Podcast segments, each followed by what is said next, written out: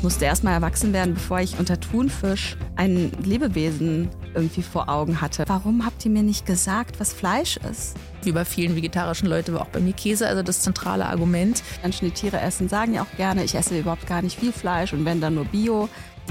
Kindermusik ist wichtig und Kindermusik hat Bedeutung. Ich bin Suki Zucchini, Musikerin und feministische Aktivistin. Und in diesem Podcast spreche ich mit der Pädagogin und Antirassismus-Trainerin Sora Bemanesch, die für mein Album Da haben wir den Salat das diskriminierungssensible Lektorat übernommen hat. Wir wollen euch einladen, mit uns in einige der großen Themen rund um Kindheit, Elternschaft und Familie wie Gefühle, Geschlechtergerechtigkeit, Selbstbestimmung und einiges mehr einzutauchen. Hallöchen, Hallöchen, liebe Leute, pass auf, da sind wir jetzt auch schon beim ersten Song. Mir gegenüber sitzt Sora.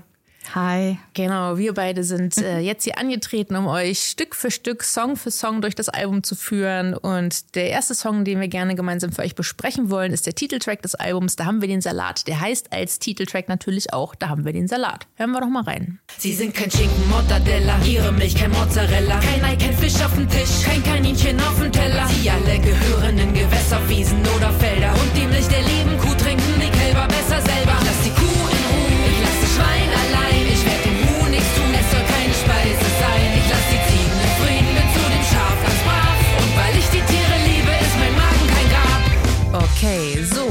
kam es also zu dem Song, ist die grundlegende Frage. Also ich kann von mir erzählen, dass ich schon recht lange vegetarisch lebe. Ich habe mit 13, 14 beschlossen, aus ethischen Gründen, mein Satz war immer, ich will nichts essen, was zwei Augen und eine Mutter hatte. Das war als Teenie für mich irgendwie so der Satz, der das irgendwie immer quasi erklärte, wenn Leute frugen, weshalb ich bestimmte Sachen nicht esse. Das war für mich damals so der Entschluss, ja, aus ethischen Gründen eben auf das Essen von Fleisch zu verzichten. Ich habe mir das abgeguckt bei meiner Mutter, die auch seit über 30 Jahren schon vegetarisch lebt ähm, und bin damit mein Leben lang auch eigentlich ganz gut gefahren. Ich habe dann irgendwie, ich weiß nicht, wann war das, irgendwie in den Nullerjahren Jonathan Safran Forrest Tiere essen gelesen. Da war dann so nochmal ein bisschen Fachwissen dazu. Ich habe diese ganzen harten Dokumentationen und so ähm, eher gemieden, weil mich das immer emotional zu sehr mitnahm und bin dann einfach so vegetarisch durchs Leben gegangen. Ich erinnere mich, dass ich in der Schwangerschaft ähm, paar Mal dann doch so Cravings hatte, wo ich dann irgendwo mal eine Hühnerbrühe gegessen habe, glaube ich, oder so. Also es gab auf jeden Fall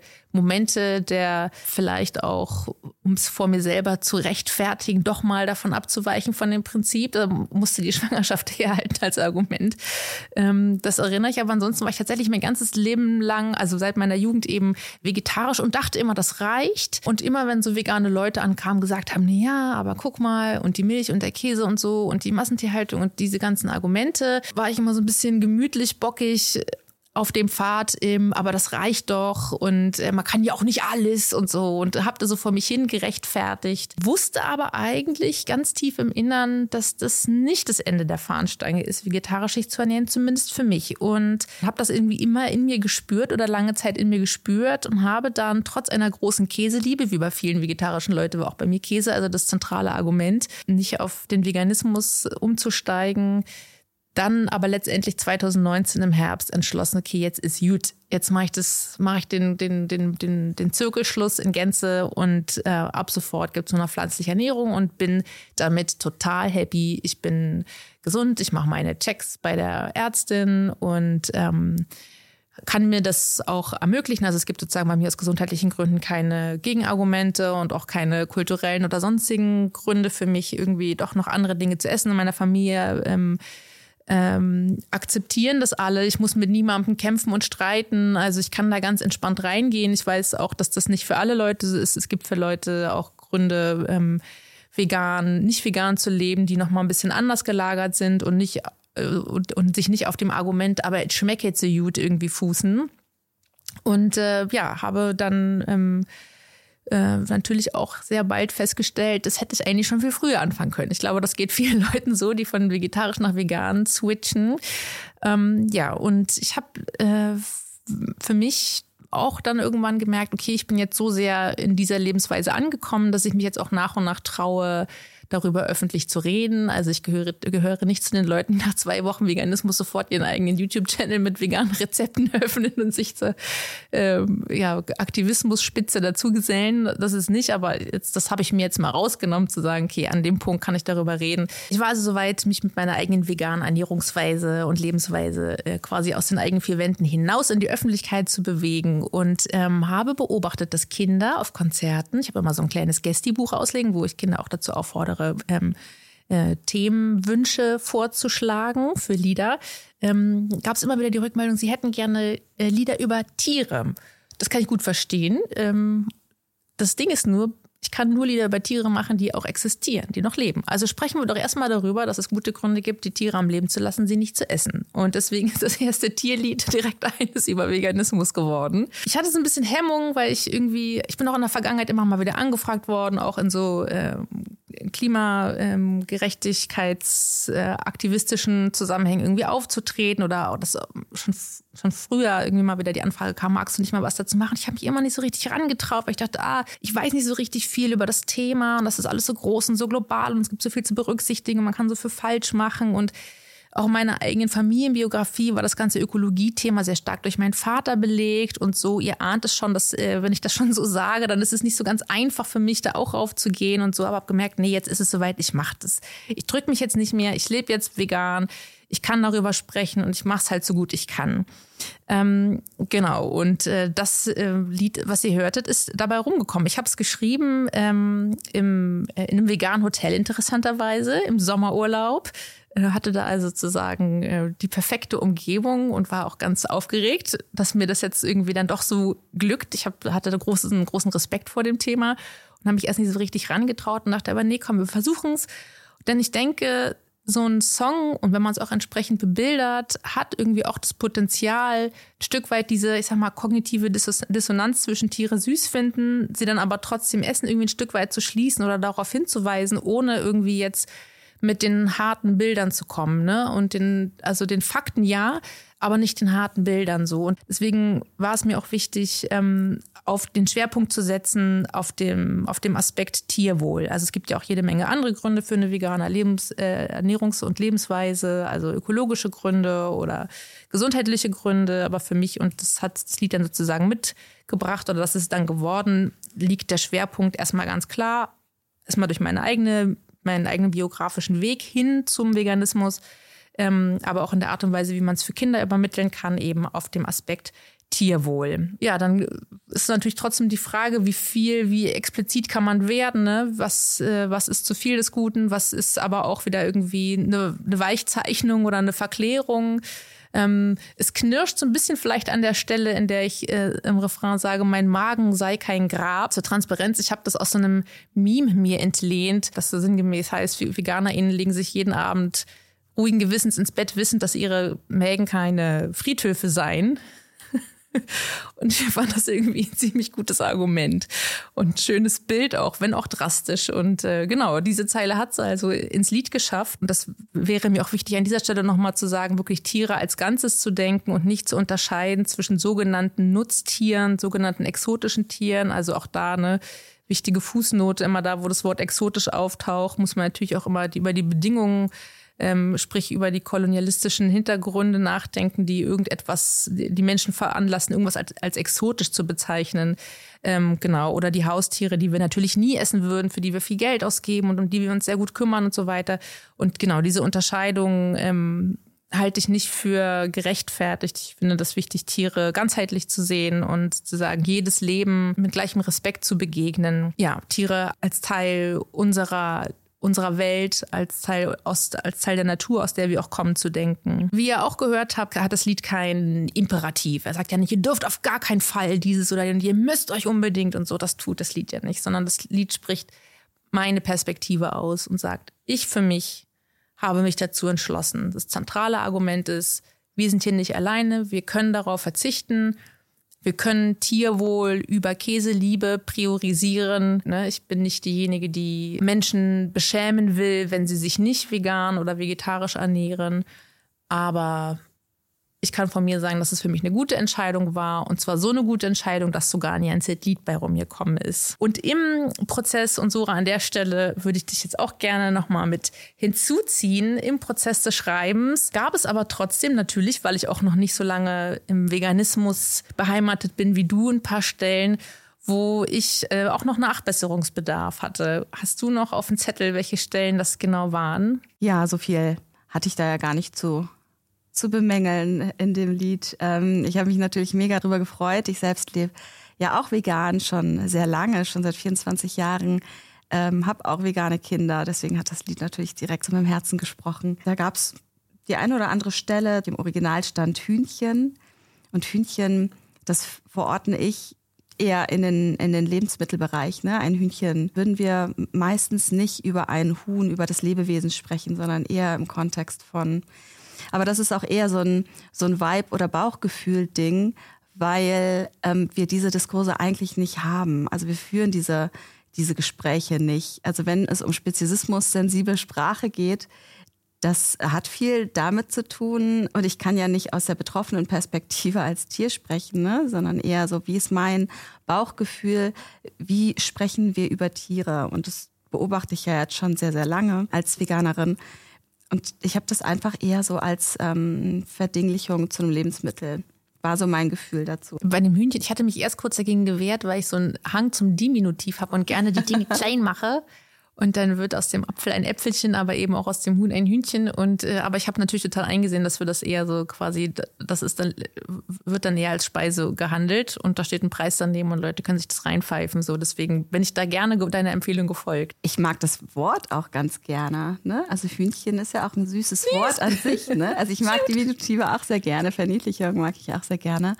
Aber in dem, in dem Kontext war es irgendwie so, ey, ich habe da einen Vibe, dass der, der, der nicht dem dem Respekt vor dem Leben gerecht wird. Mhm. Ähm, also auch der Person des Huhns gegenüber. Mhm. Ne? Das ist ja in meiner äh, Speziesismus-kritischen Haltung ist mir das mega wichtig, dass wir eben Tiere als Personen auch anerkennen, als nichtmenschliche Personen. Das machen wir zum Beispiel bei Haustieren, fällt uns das gar nicht so schwer. Ne? Da mhm. ist für uns völlig klar, unterschiedliche Hunde haben unterschiedliche Charaktere, mhm. eine eigene Persönlichkeit und so weiter. Ne? Bei den sogenannten Nutztieren fällt uns das dann deutlich schwerer. Kannst du noch mal kurz zum Begriff Speziesismus was sagen? Ich weiß nicht, ob das allen geläufig ist. Ja, Speziesismus ist die Diskriminierungskategorie, die das Machtverhältnis zwischen Mensch und Tier bezeichnet. Also die Diskriminierungskategorie, die zu Ungunsten von Tieren aufgrund ihrer Spezies, also ihrer Artzugehörigkeit erfahren. Bei dem Huhn war noch der Punkt, das hieß ursprünglich, die Textstelle hieß ursprünglich ein nettes Hühnchen, glaube ich sogar. Es war nicht nur ein Hühnchen, sondern es war auch nett. Und das nette Hühnchen sagt später, äh, das spricht ja sozusagen und sagt äh, durch mich und sagt, ähm, ich bin das lyrische Ich, das lyrische Ich, wir sind eins an der Stelle ähm, und sagt eben, zum Glück bin ich an diesem Ort hier geboren, also es ist ein besserer Ort, das heißt, es ist irgendwie nicht klar, ähm, ist jetzt einfach nur mehr Haltungsfläche gemeint oder was ist da los? Ja, also es ist nicht trotzdem irgendwie in einem als Nutztier irgendwie da, aber hat halt irgendwie einen Himmel über sich und nicht nur irgendwie Betonwände ähm, und äh, unzählige andere Tiere um sich herum, sondern ich habe es dann geändert in ein freies Huhn. Ja, aus einem netten Hühnchen in einem, man weiß nicht wie großen Lebensraum wurde dann das freie Huhn. Ja, ich kannte das Video auch noch gar nicht, ne, als ich äh, den, die Texte gesehen habe und das Video macht ja einen ganz anderen Raum auf, ne? Oder Verortung des Huhnes findet da ja irgendwie ganz bildlich statt. Und ich wusste jetzt nicht, was, was, was bedeutet das denn hier? Wo ist denn dieses Huhn? Also wenn es zum Beispiel auf einem sogenannten Biohof, ne, für Biohühner und Biofleisch ähm, ist, dann ist es überhaupt nicht ein besserer Ort. Ne? Also wir tun ja gerne so und Menschen, die Tiere essen, sagen ja auch gerne, ich esse überhaupt gar nicht viel Fleisch und wenn dann nur Bio. Und ähm, ich kann das auch, ich, ich habe da auch so einen, gleichen, einen kleinen weichen Spot dafür, weil ich irgendwie auch sehe, dieses Dilemma, ne? Also es steckt ja auch ein Wertebekenntnis drin. Ich will gar nicht, dass es Tieren schlecht geht. Ich will gar nicht dazu beitragen. Und gleichzeitig ist es einfach Augenwischerei. Also Bio, sogenanntes Biofleisch, da haben Tiere natürlich überhaupt nicht weniger gelitten als konventionelles Fleisch. Also wenn es wirklich um die Tiere selber geht, kann man sich das wirklich sparen. Und ähm, ich weiß nicht genau, ob viele Menschen bereit sind für dieses, äh, für diese äh, für diese Konversation, dass sie das hören möchten. Aber das ist einfach so. Und deswegen war meine Rückfrage, was ist denn da, was ist mit Tier gemeint? Weil mit einem Biohof, da brauchen wir jetzt nicht so zu tun, als hm. Wäre ein Huhn jetzt glücklich, auf einem Biohof zu sein. Also da gibt es ja auch ganz viele Layer, ne, über die man ja auch normalerweise auch gar nichts weiß. So, ne? Also ein Bio, eine Bio-Kuh, die kein Antibiotikum nehmen darf, hat dann ständig entzündete Euter zum Beispiel. Ne? Also was bedeutet das denn, ähm, die Kondition auf einem Biohof?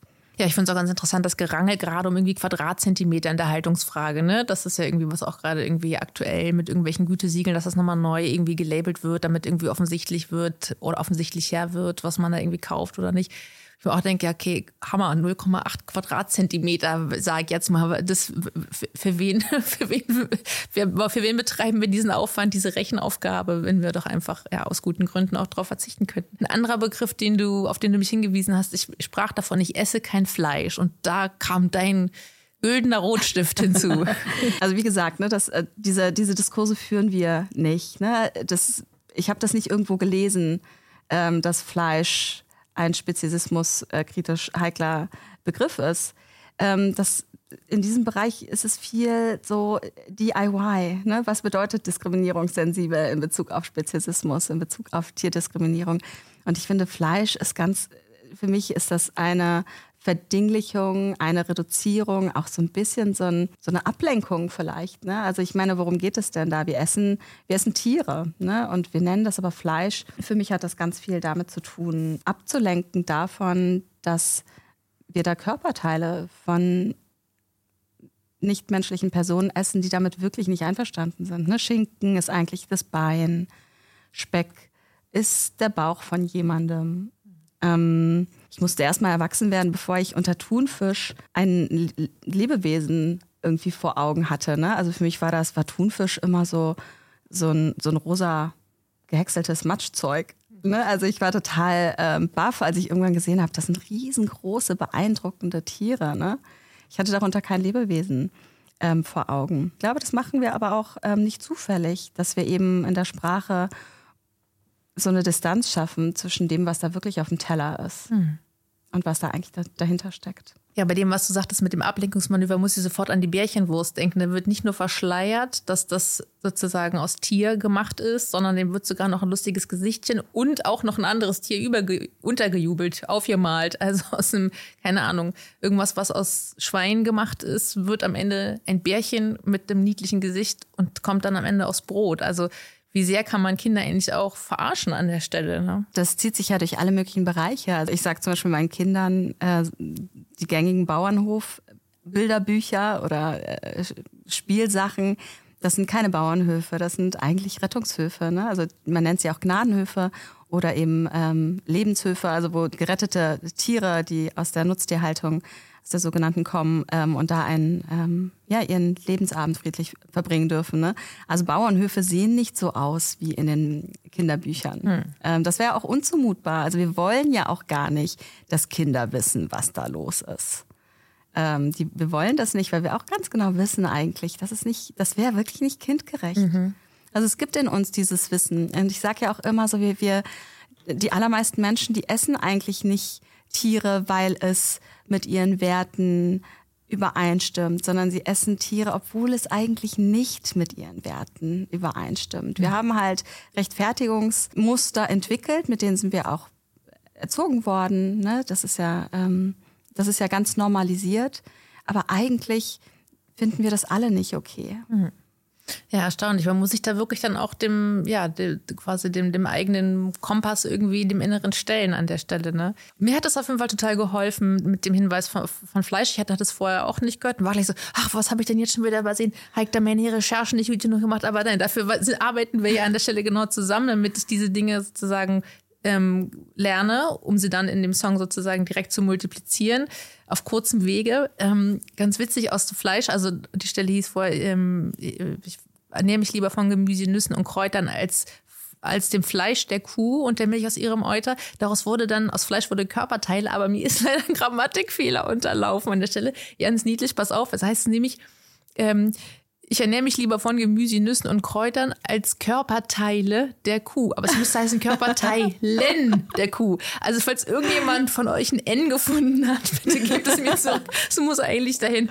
Ist jetzt auf jeden Fall, ähm, hat Brandenburg gewonnen an der Stelle. Jetzt werden, ich esse jetzt Körperteile. Ich ernähre mich von Körperteile. Und das ist auch total okay. Ich wollte es nur mal ausgesprochen haben. mein lieber Gitarrist Matze, liebe Grüße an der Stelle, sagte, er hört jetzt dieses fehlende N immer. ähm, jetzt ist es raus raus, da fehlt ein N, aber dafür haben wir einen Begriff, der sozusagen ähm, genau dieses Verhältnis wieder in den Blick nimmt, dass wir äh, eben tatsächlich Körperteile von Tieren essen, die wir, wenn sie nicht dafür quasi gesellschaftlich gemacht wären, von uns verspeist zu werden, sehr wohl auch unsere Freunde sein können. Es gibt diesen schönen Satz, Friends not food, den finde ich sehr einleuchtend.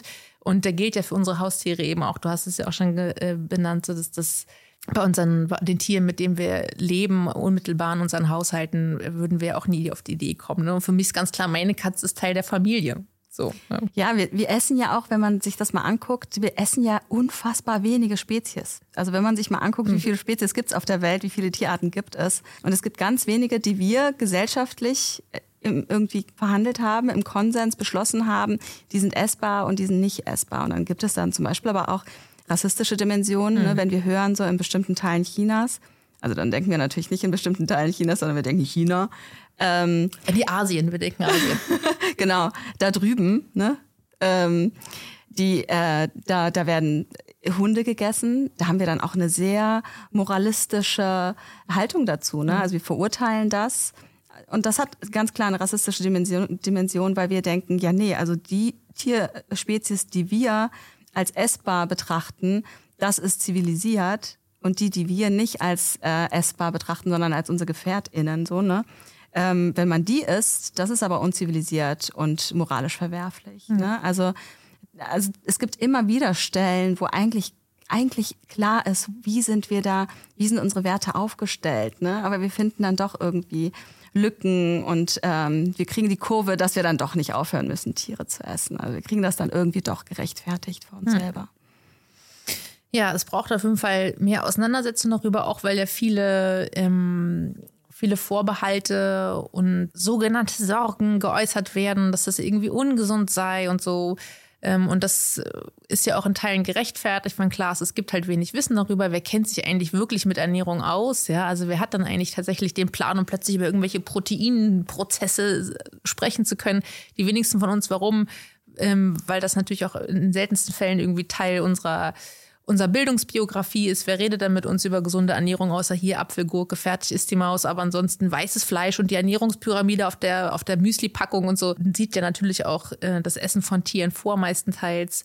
Ähm, wie gehst du damit um, dass, äh, dass es so dieses, diese, ja, diese Sorge irgendwie quasi als Argument gegen Veganismus genutzt wird, auch mit, mit Blick darauf, dass sich ja auch junge Menschen und auch Kinder vegetarisch und oder vegan ernähren können? Tatsächlich ist das ein Thema, mit dem ich mich hier sehr viel auseinandergesetzt habe. Ich ähm, habe ja zwei Kinder, die auch vegan leben seit der seit ihrer Geburt jeweils. Das eine ist sechs, das andere ist schon 13. Das heißt, ähm, es ist mehr als offensichtlich möglich, Kinder vegan zu ernähren. Ich war auch während der Schwangerschaft äh, vegan. Aber bei Veganismus auch nicht viel anders als bei vielen anderen Themen, wo es eben ungemütlich wird, wo man sich eigentlich mal selber in vielleicht mal die eine oder andere kritische Frage stellen müsste. Plötzlich wird sich dann für die Gesundheit interessiert. Plötzlich wird das Thema Protein mega wichtig. Ne? Und äh, ansonsten findet das Thema eigentlich nicht wirklich statt. Ich glaube, das ist kein Zufall. Das hat oft eine misogyne Ebene, dass Müttern oft abgesprochen wird, dass die Gesundheit,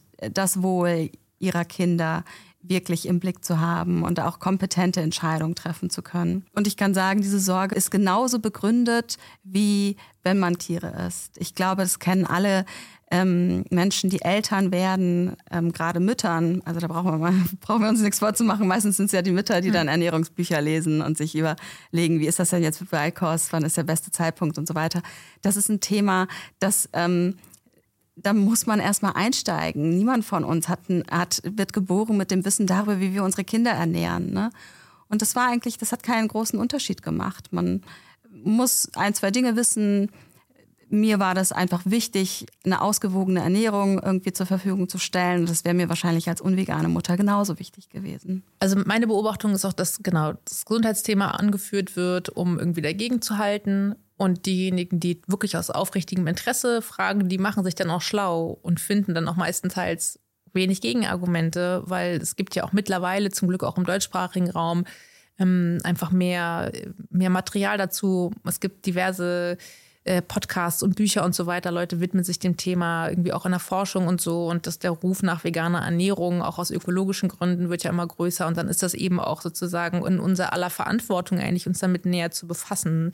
Du hast auch dazu geschrieben. Ja, also als ich tatsächlich, also als ich Mutter wurde, ähm, vor ja, über 13 Jahren, war das noch nicht so. Das war ein großes Nischenthema.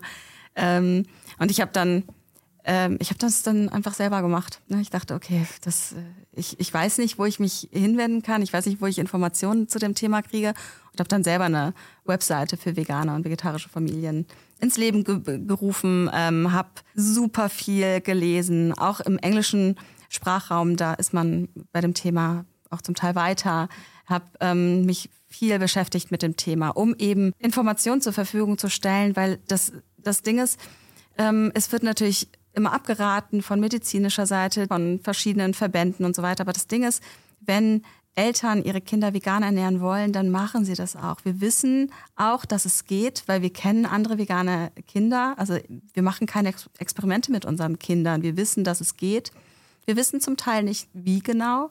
Und das ist dann die wichtige Stelle. Ne? Also wenn wir einfach sagen, ja, nee, das ist ungesund, dann fehlen einfach Menschen, die das machen wollen, die Informationen. Also es ist viel, viel sinnvoller zu sagen, okay, wenn du es machen willst, dann musst du das und das beachten. Hm.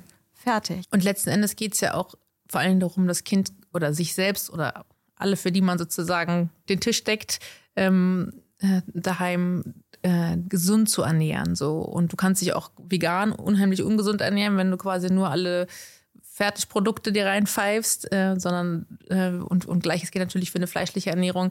Aber Menschen, die vegan ähm, sich ernähr, vegan ernähren, haben ja schon das Bedürfnis danach, über die Dinge nachzudenken, die sie zu sich nehmen und sind damit natürlich auch schon mit einem halben Fuß in der gesunden Ernährung meistenteils. So, das ist eher sozusagen zuträglich für, mein, für meine Erfahrung. So, ja. Absolut. Ich habe, nachdem ich angefangen habe, vegan zu leben, erst angefangen, überhaupt ein Interesse oder eine Wahrnehmung überhaupt für was bedeutet denn eigentlich Gesundheit und Körper und Ernährung und sowas? Das, ja. Dafür habe ich mich nicht interessiert. Das Ding ist halt, dass wir als, ähm, als Gesellschaft immer so den Status quo normal finden und, als, und auch gesetzt. Ne? Das ist so, das haben wir schon immer so gemacht und da gibt es jetzt keinen Grund, das zu ändern. Ähm, und das ist dann wieder eine Frage von Perspektive. Ne? Also es gibt ja auch ganz oft so dieses, ähm, dieses Vorurteil, dass Vegane Kinder, die müssten das doch selber bestimmen und so weiter. Und, und das Ding ist, Kinder, deren Eltern für sie entscheiden, dass sie Tiere essen, sind kein bisschen autonomer oder selbstbestimmter als Kinder, deren Eltern für sie bestimmen, ähm, dass sie keine Tiere essen, dass sie vegan leben. Ich finde auch, es hat tatsächlich etwas mit Freiheit zu tun, ähm, überhaupt zu wissen, was da los ist. Und wenn wir ehrlich sind, diese Freiheit haben auch die meisten Kinder, die Tiere essen, gar nicht. Hm. Also wir stellen denen dieses Wissen ja auch gar nicht zur Verfügung. So Nuggets oder was auch immer. Also die meisten ähm, Tierprodukte, die wir essen, die haben wirklich überhaupt keine Ähnlichkeit oder die stellen keine, keine Bezüge zur Verfügung. Und es gibt zum Beispiel hier diesen, ähm, der Schauspieler Joaquin Phoenix, der US-amerikanische, der ja auch schon seit sehr, sehr langer Zeit vegan lebt der hat auch mal in einem Interview erzählt, der wurde auch als Kind tatsächlich schon Vegetarier und auch recht sehr, sehr früh dann auch vegan. Und er war sehr, sehr wütend auf seine Eltern, hat er erzählt. Das, ähm, der, hat, der hat gesagt, so, wa warum habt ihr mir nicht gesagt, was Fleisch ist? Kinder können darüber nicht entscheiden, wenn sie das gar nicht wissen. Und wir geben uns, wie gesagt, sehr viel Mühe, dass Kinder nicht erfahren, was alles hinter diesen ja, Dingen steck, äh, stecken, die wir Lebensmittel nennen. Okay, das heißt, ähm, das ist für dich okay, wenn Kinder an der Stelle quasi in, in ihrer Autonomie äh, begrenzt werden du das für die entscheidest, weil, wenn wir ehrlich sind, da sind ja andere Dinge, tausend andere Dinge, die wir für Kinder auch entscheiden. Ja, also Elternschaft, das ist natürlich ein, ein schmaler Grad. Ne? Wo äh, greife ich tatsächlich in die Autonomie ein? Wo ist es aber auch einfach meine Verantwortung als, als Mutter, ne? eine Frage der Fürsorge?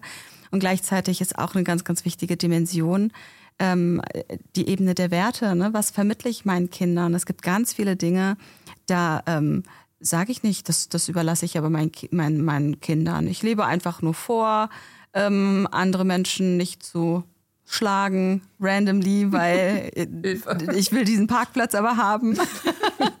oder so. Ähm, ich lebe das ja meinen Kindern vor, das reicht ja. Es gibt ja eine ganz klare Direktive, also nicht nur eine Direktive, sondern auch zum Teil Interventionen. Also wenn, ne, wenn mein Kind ein anderes haut, da sage ich nicht, ach ja, das ähm, das muss, muss, es, muss, es, muss es für sich entscheiden. So. Das kann man ja auch weiterführen auf ganz viele Ebenen. Und da gibt es gar nicht, da gibt es überhaupt gar keine Kontroversen. So, ne?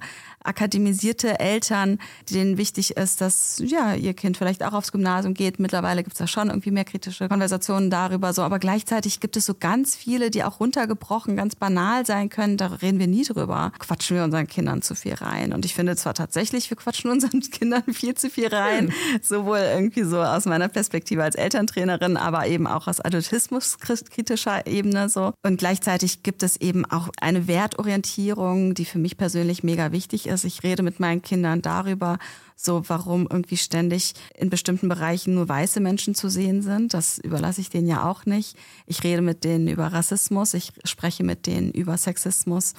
Ähm, ich spreche natürlich auch mit denen über Speziesismus. Es gibt da eine ganz klare Direktive von meiner Seite aus. Also es ist nicht anything goes. So ja, du kannst ruhig essen, was du willst. Das musst du selber wissen. Aber es gibt auch kein, ich habe meinen Kindern noch nie gesagt, ich darf das nicht essen oder du darfst es nicht essen. Das findet nicht statt. Aber es gibt ja auch viel, viel mehr Möglichkeiten, über diese Dinge zu reden zwischen einem Verbot und anything goes. Ähm, und das gilt es dann herauszufinden. Zuträglich ist es natürlich, wenn die Kinder, sagen wir mal, nur in einem Haushalt leben und nicht in verschiedenen, wo sie unterschiedliche Werte nicht nur vorgelebt, sondern auch sozusagen nahegelegt bekommen ähm, und das dann irgendwie in sich vereinbaren müssen. Also das ne, sozusagen als kleiner Einschub ähm, oder als Gedanke, wo ich nochmal auf Kinder anders, nochmal noch mal an, auf Kinder anders Rücksicht nehmen würde oder wo ich, keine Ahnung, fällt mir gerade so ein, ne, mhm. dass sozusagen, wenn Kinder irgendwie verschiedenen sehr unterschiedliche Lebensführungen irgendwie in sich vereinbaren müssen, weil sie ja eben gezwungen sind, so und in der, in der mhm. Art und Weise zu leben, wie sie eben untergebracht sind, zum Beispiel in verschiedenen Haushalten. Ja, da gibt's ganz viel, viele ähm, Dimensionen. Ne? Also meine Kinder sind tatsächlich von Geburt an vegan gewesen und ich fand wirklich, also ich finde, Elternschaft ist wirklich ein scheiß schwerer Job, so, ne? Aber die Vermittlung oh, ja. von Veganismus ist einer der einfachsten Dinge. Also wenn wir da wirklich auf der Werteebene bleiben, das ist so, es gibt kaum etwas Einleuchtenderes für Kinder, als zu sagen, wir essen keine Tiere, weil Kinder, die meisten Kinder würden einfach keine Tiere essen, wenn sie das wüssten. Also die essen, die beißen nicht in ein Kaninchen rein, so, die beißen in einen Apfel rein, so, ne? Und zu sagen, so hey, die Kuhmilch, das ist die Mamamilch. Also ich habe meine Kinder lange gestillt und das war dann, das ist die Mamamilch von den von den Kälbern. Also das gab's, das war total logisch und nachvollziehbar für meine Kinder. Die Hühner wollen gerne ihre Eier behalten, mega nachvollziehbar. Also auf der Werteebene ist das mega einfach Kindern Veganismus zu vermitteln. Und gleichzeitig natürlich auf der rein praktischen Ebene, wenn zum Beispiel die Eltern erst später entscheiden, vegan zu leben, dann Kinder an Bord zu holen, die ganz andere Gewohnheiten haben, klar, mega schwierig. Wenn Eltern sich unterschiedlich ernähren, ne? nur das eine Elternteil hat beschlossen, vegan zu leben oder lebt vegan, das andere nicht. Super schwerer Spagat, sowohl logistisch als auch für das, was im Kopf des Kindes passiert. Ne? So, wie gehe ich damit um? Und tatsächlich ist das auch oft so ein, so warum, warum ist denn die Oma Tiere? So, warum ist der Papa Tiere? Das ist schon ein Thema. Und gleichzeitig unterscheidet sich das nicht groß von anderen Themen. So, warum geht der über Rot? Hm. Ne? Also das kennen wir ja eigentlich alles. Und darüber kann man reden. Ja, vielen Dank. Eine kleine Kritik, die wir uns, die uns beiden erst später gewahr wurden, nachdem wir darauf hingewiesen sind, bezieht sich aufs Video, also zum Prozess, äh, zum Sensitivity Reading Prozess, beziehungsweise zum insgesamt Sensibilisierungsprozess fürs Thema. Da haben wir beide ähm, ich noch früher als du, weil du das Video natürlich später erst gesehen hast als ich, aber es gibt im Video kleine Glocken an den Hälsen der ähm, Kälbchen die, die großen Kühe im Video haben keine Glocken, die kleinen Kühe, die Kälbchen haben Glocken. Und da wurde ich im Internet darauf hingewiesen, dass das auch äh, nicht äh, so günstig gemacht ist, denn es gibt gute Gründe, diese Glocken den Tieren nicht anzulegen. Ähm, und äh, achtet mal drauf. Vielleicht fallen euch ja noch mehr Dinge auf. Grundsätzlich äh, ähm, will dieser Podcast natürlich auch, dass ihr mitdenkt und uns gerne auch noch auf Dinge hinweist, ähm, die euch noch zusätzlich ähm, aufgefallen sind und die es auch noch weiter zu bedenken gilt. Ist, äh, genau, ein Prozess ist deswegen ein Prozess, weil er nicht Ziel heißt, sondern den Weg gehen will. Den Weg hin zu mehr Bewusstsein für die Themen, um die wir uns kümmern wollen. Oder ein Aspekt, der manche Eltern umtreibt, die tendenziell schon irgendwie willens sind, auf fleischliche Ernährung nicht nur für sich, sondern auch für ihre Kinder zu verzichten, ist ja die Frage, ob Kinder dann irgendwie Ausschlüsse erfahren in ihren Sozialräumen, also in der Kita, Schule und so weiter oder auf irgendwie Geburtstagen oder wenn sie bei anderen Kindern zu Besuch sind, dass wenn sie sagen, dass sie vegan äh, sich ernähren, dass das dann irgendwie irgendwelche invasiven Rückfragen oder Besserwisserei oder hä, wie, warum und äh und so bedeuten kann und dass man ihnen dann sozusagen die Debatte zumutet. Wie gehen wir damit um? Also aus meiner Erfahrung sind es ähm, in der Regel Erwachsene, die solche Ausschlüsse oder ungemütlichen äh, Situationen für Kinder herstellen. Also es sind eigentlich äh, in der Regel nicht die Kinder. Es sind Erwachsene, es sind die ErzieherInnen in der Kita, die sagen, ja nö, also das, äh, also vegane Ernährung für Kinder, ja, nö, das, das, das machen wir nicht. Und da gibt es auch oft wenig Flexibilität oder überhaupt die Bereitschaft, sich darauf einzustellen. Also Ausschlüsse oder es schwer zu machen für vegane Kinder, das sind meistens andere Erwachsene. Also da ähm, brauchen wir einfach auch so die Bereitschaft anzuerkennen, es gibt verschiedene Lebensentwürfe. Wir als Erwachsene, wie machen wir das möglich? Also Kinder machen nicht anderen Kindern diese Dinge schwer, weil Kinder auch gar nicht, also unvegane Kinder haben gar nicht die Möglichkeit, veganen Kindern irgendwie das leichter oder schwerer zu machen. Wir Erwachsenen gestalten diese Räume. Wie machen wir das mit einem Geburtstagskuchen? So ein Kind ist in unserer, in, in unserer Kita-Gruppe ist ein Kind vegan. So, ne?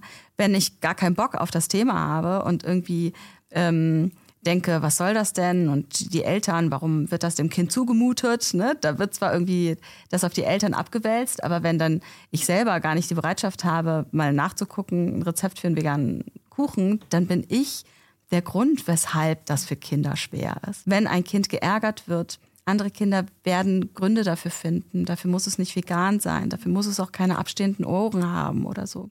Es geht ganz grundsätzlich darum, ein Kind zu stärken und ähm, resilient zu sein. Und das, da sind vegane Kinder aus meiner Erfahrung nicht gefährdeter als andere. Also der Veganismus bietet eigentlich nicht die Angriffsfläche, weil wenn Mobbing in Räumen passiert, dann hat das eigentlich auch mehr mit den Erwachsenen zu tun, die diesen Raum gestalten. So, ne, wieso passiert das denn überhaupt? Und es ist ziemlich random, wofür ein Kind gemobbt oder ausgeschlossen wird. Das heißt, es wäre dann an uns Erwachsenen, die mit den veganen Kindern leben, ähm, sicherzustellen, dass sie uns sowas erzählen, wenn sowas passiert ist, um dann an, an ihrer Seite zu sein und das Gespräch zu suchen mit denjenigen, die sie dafür in Frage gestellt oder doof behandelt haben, dafür, dass sie vegan leben. Und im besten Fall kann man dann den anderen Eltern, die dem Kind leider keinen Kuchen zum Geburtstag ihrer Kinder anbieten konnten, das bei der nächsten Gelegenheit das veganes Rezept, eine vegane Rezeptpage oder so zur Verfügung zu stellen oder sich, sich auf sie zuzubewegen und quasi den Konflikt irgendwie zu adressieren und zu gucken, ähm, warum musste, also was war jetzt los, dass das Kind, dass mein Kind jetzt wirklich äh, irgendwie sich blöden Fragen ausgesetzt sehen musste oder irgendwie eine Abwertung oder so. Ja. Apropos Empfehlungen dann im Netz. Bum, bum, bum, hier kommt die Überleitung. Du hast ähm, ja auch eine Website, die sich mit dem Thema Veganismus für, im Familienkontext befasst. Die verlinken wir natürlich. Ähm, was findet man da alles? Ja, die Seite heißt Tofu Family. Die ist ein bisschen, ähm, ich habe sie ein bisschen vernachlässigt. Das war eigentlich auch ein Blog, in dem ich äh, Artikel auch geschrieben habe. Das ähm, findet jetzt gar nicht mehr so regelmäßig statt, gelinde gesagt. Da gibt's aber ganz viele äh, Informationen zu veganer Kinderernährung, so Vitamin B12, äh, wofür ist das wichtig, welche Präparate sind gut, aber auch, da gibt's eine Liste von veganfreundlichen Kitas und Schulen, veganfreundliche GynäkologInnen, veganfreundliche KinderärztInnen, die ich da gesammelt habe. Aber auch Rezensionen von Kinderbüchern, die irgendwie einen Bezug haben zu ähm, Tierrechten oder Tieren. Also eigentlich habe ich irgendwann auch beschlossen, so das ist mein Blog, ich kann da ja machen, was ich will. Und auch so regelmäßig schreiben, wie du möchtest, genau. Äh, naja, ich möchte gerne regelmäßiger schreiben. Ich schreibe wie es dir möglich ist. ja. Okay. Ja, prima. Dann können wir da auch nochmal alle ähm, schmökern gehen und uns nochmal schlau machen. Ja, ich würde sagen, ähm, dann haben wir jetzt hier den ersten Song besprochen. Äh, meine Beweggründe, die äh, ähm, Anknüpfungspunkte an gesellschaftliche Debatten, ein bisschen nochmal im Text geguckt, was gab es da noch an Veränderungsbedarf und darüber hinaus ein paar Fragen rund um das soziale Miteinander und das Thema Veganismus und Kinder besprochen. Vielen, vielen Dank. Danke. Dieser Podcast entstand in Zusammenarbeit mit Universal Music, Schnitt und Sound, Charlotte Simon, Aufnahme Nina Adin. Beratung André Hofer, Covergestaltung Camilla Klotz.